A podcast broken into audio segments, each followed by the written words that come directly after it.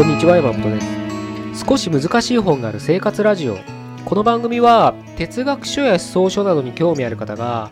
私も読んでみようかなと思うきっかけを提供する番組です。それでは93回目です。よろしくお願いします。今日はですね感情が理由になるかどうかをねちょっと考えてみたいなと思うんですね。あの僕らはね当たり前に感情っていうのがあると思うんですよ。好きとかね嫌いとかまあ快不快心地いい心地よくないみたいな感情ってあるじゃないですか。当たり前にありますよね。それが理由で行動を起こして起こすと思うんですよ。心地よいことをしたい感じたいから何かそれをするみたいなことだと思うんですけどじゃあそれは良い結果に導くのかっていうのをねちょっと考えてみたいんですよ。あのこういうふうにねちょっとうん始めちゃうと、まあ、結果じゃあそんな良くない方向に行くんじゃないのっていう結論にねあの行くんじゃないかってなんかなんとなくそういう思いがあの感じられた人もいるのかもしれないんですけど決してね僕はねうん、どっちかいいとか悪いとかっていう方向にどっちかに行きますよって話を今日したいんじゃなくてむしろねあなたならどう思いますかっていうのを解いてみたいんですよね。というのも僕自身まだまだっていうかね分かんないんですよ。半々ぐらいなイメージなんです。それもね半々って言ってもちょっとあれかな。うーん時によってはその割合が、28になったり73になったり19になったりっていうあのグラデーションで動いてるって言った方が正確な、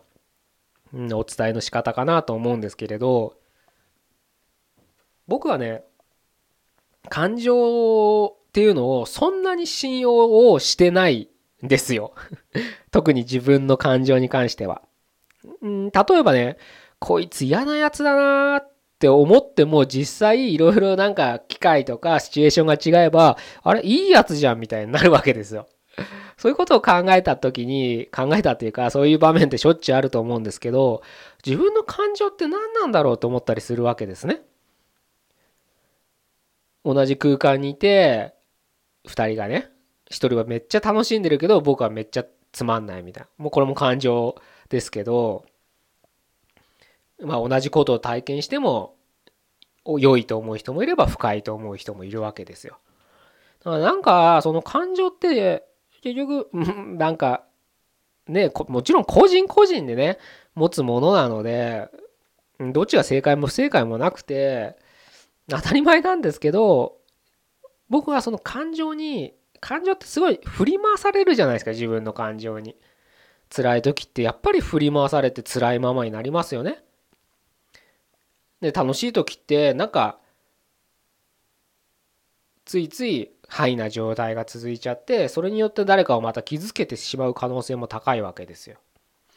無駄なことをしちゃったり余計なことを言っちゃったりってこともハイな状態だったらあったりする。だからなんか自分の感情ってすごくエネルギーを消耗するなみたいな感覚があってそれこそ私は会になりたいじゃないけど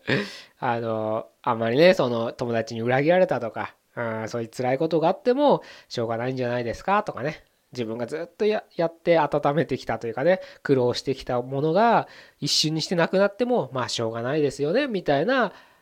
どっちにも動じないなんか強い心って言っていいのか分かんないんですけど不動心って言ったらいいのかも分かんないですけどそういったねあのものを持ちたいっていう願望がやっぱり僕の中であってそっちの方がやっぱ人生うんあのよりよく生きられるんじゃないかななんていうふうに思いがあるんですやっぱり僕の中で。なのでねうんどうしても感情ってものを否定的に捉えてる側面が僕は強かった時期もあるんですけどただそんなね時期もありながらも反面ね感情によって正しいことをしてる人たちっていうのも多く見かけてて例えばね今あの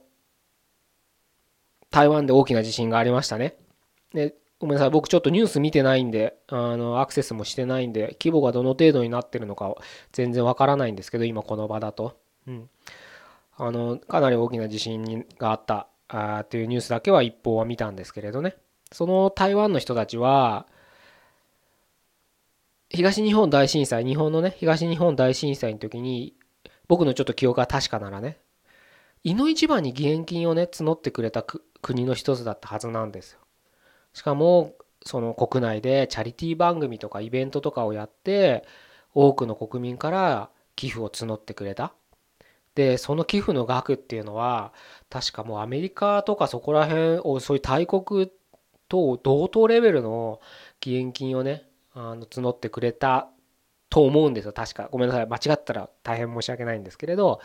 そういったねうんしてくれた国の人たちにねアンケートを取ったってニュースを僕は何年か前に見たことあって、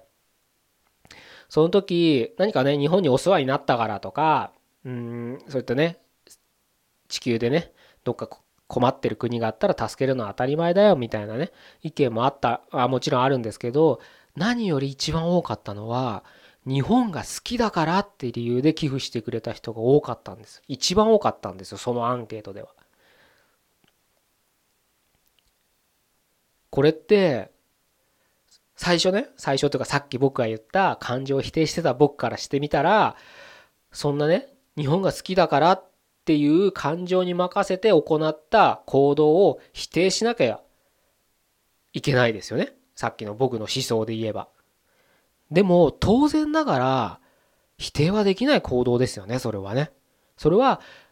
日本人だからとかではなくて僕は何人だろうとそういった行動をしてる人を否定は絶対できないはずなんです。どんなにそんな思想を持ってたってその行動を非難否定することはできない。つまり感情というものが正しい道を歩くきっかけ理由になってるんですよね。そういう当たり前の現実を僕は目の当たりにした時に感情って何なんだろうっていうふうなやっぱ深く考えてしまうんですよね。自分の感情によって振り回されて情緒不安定になって人生がね生きにくくなるっていう経験もしつつただ感情によって正しい行動をしてる人たちもいるそういうのを目にしているそういった時に果たしてどちらがでもその0100で考える時点で間違ってるとは思うんですけれど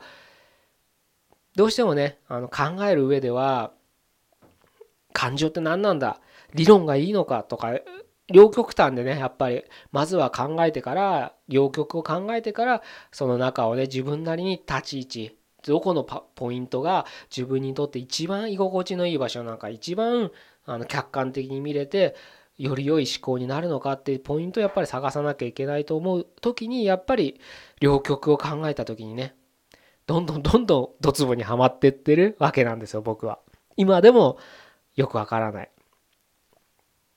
なのでね是非ねあのあなた自身もちょっとそこに関しては、まあ、一緒に考えていただいてほしいなって。でもし何か有用なねあのアイディアとか、こんなのどうなん、こういうのはどうなんだろう、こういうケースはどうなんだろうみたいなね。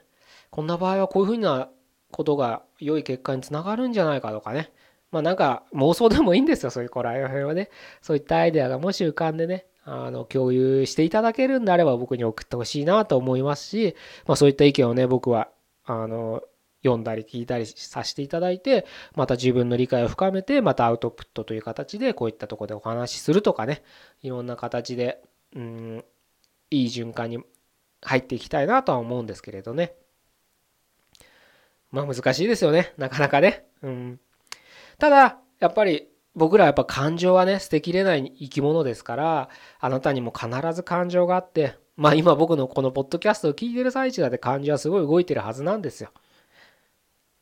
なのでねそういった自分が当たり前に常に、うん、持っている感情と理論思考理性って言ってもいいのかもしれないですけどそういったものがどういうバランスで自分の中に内在してるのかっていうのをちょっとね、うん、考えるきっかけにしていただいてでそういっったのを考えつつ他者を見たりとか今僕がお伝えしたことをちょっと考えたりしてみて日々のね自分の行動の決断の理由を今一度ね見直すきっかけにしていただければななんて思って今日はこういう話をお伝えさせていただきました。ね日本が好きだからっていう理由でそういった素晴らしい決断をしてくれた人たちが今困ってるわけですからね。まあ僕らも何かできることがあるんじゃないかということを、まあ、一人一人考える。というのもきっかけにしていただければと思います。